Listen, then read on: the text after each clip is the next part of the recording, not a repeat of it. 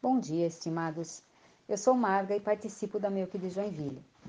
A meditação para hoje, dia 2 de fevereiro, está expressa nesta frase das senhas diárias. Somente Deus pode saciar a sede do coração. Esta frase está baseada em João 4, versículo 14, que diz: Mas aquele que beber da água que eu lhe der nunca terá sede, porque a água que eu lhe der se fará nele uma fonte de água que salte para a vida eterna. No contexto bíblico desta palavra, Jesus vinha para uma peregrinação evangelística da Judéia para a Galiléia e passava por Samaria.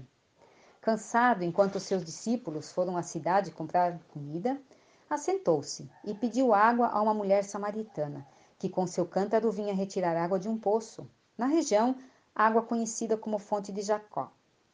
A mulher estranha o pedido, pois judeus e samaritanos não se comunicavam na época, porque os samaritanos se tornaram idólatras.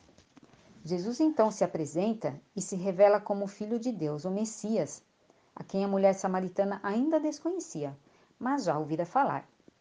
E Jesus ofereceu-lhe em troca a água da vida, fonte da qual Deus promete uma vida que salte para a eternidade, água que dá garantia da salvação. E crendo, a mulher bebeu da água da vida e chamou depois os seus para verem a Jesus e ouvir as boas novas também. E muitos dos samaritanos creram nele, diz a palavra adiante. Sabemos que a água é fonte da vida e que sem água não há vida. Deus nos criou com corpo e alma. E nós, dotados de inteligência e criatividade, usamos a água na confecção de uma enorme e variada quantidade de bebidas, para cada estação, para cada ocasião, para saciar a nossa sede física e causar a gostosa sensação de prazer e de estar sempre bem saciado. O que então não vale? Um suco gelado após uma caminhada ao pedal, um café saboroso todas as manhãs ou nos nossos aniversários, um chá quentinho para amenizar o cansaço, as dores e a ansiedade, um bom vinho para celebrar uma conquista ou trocar afeto, um refri para alegrar as festinhas das crianças, uma cerveja geladinha para espantar o calor, que às vezes chega quase a 40 graus, né? Ou simplesmente água em sua essência para matar de fato a sede.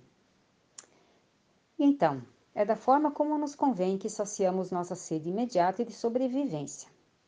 Ah, mas e a sede do coração, da alma? Aquela que acusa que precisamos depender da água da vida que nos salve e leve a sentir que teremos uma vida de paz e justiça nesse mundo aloprado em que vivemos? Para termos a garantia da vida eterna no céu com Jesus? Essa só teremos em Deus e pela sua misericórdia e graça através de Jesus Cristo. É Ele que nos oferece o prazer e a satisfação de matar a sede do coração.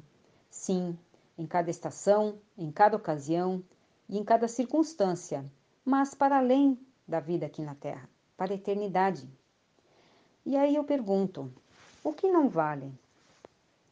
A alegria de usufruir tudo que Deus botou no mundo para a nossa sobrevivência, a graça de podermos ser chamados filhos de Deus, o amor que podemos sentir uns pelos outros, a gratidão por todas as dádivas e bênçãos que recebemos diariamente, a esperança por um amanhã sempre melhor que o hoje, o perdão dos nossos pecados, erros e transgressões, o consolo, as respostas e os direcionamentos para nossos questionamentos e sofrimentos, e enfim a paz de espírito para podermos ser guiados pela palavra e termos o discernimento para pensar e agir corretamente? Hum, essas coisas sim, que procedem de Deus, nos afastam do mal, da aflição e da perdição e elas têm um valor eterno, pois valem a salvação. O preço já foi pago por Jesus na cruz. Podemos escolher, assim como a mulher samaritana, crer, aceitar e viver de acordo com a vontade de Deus.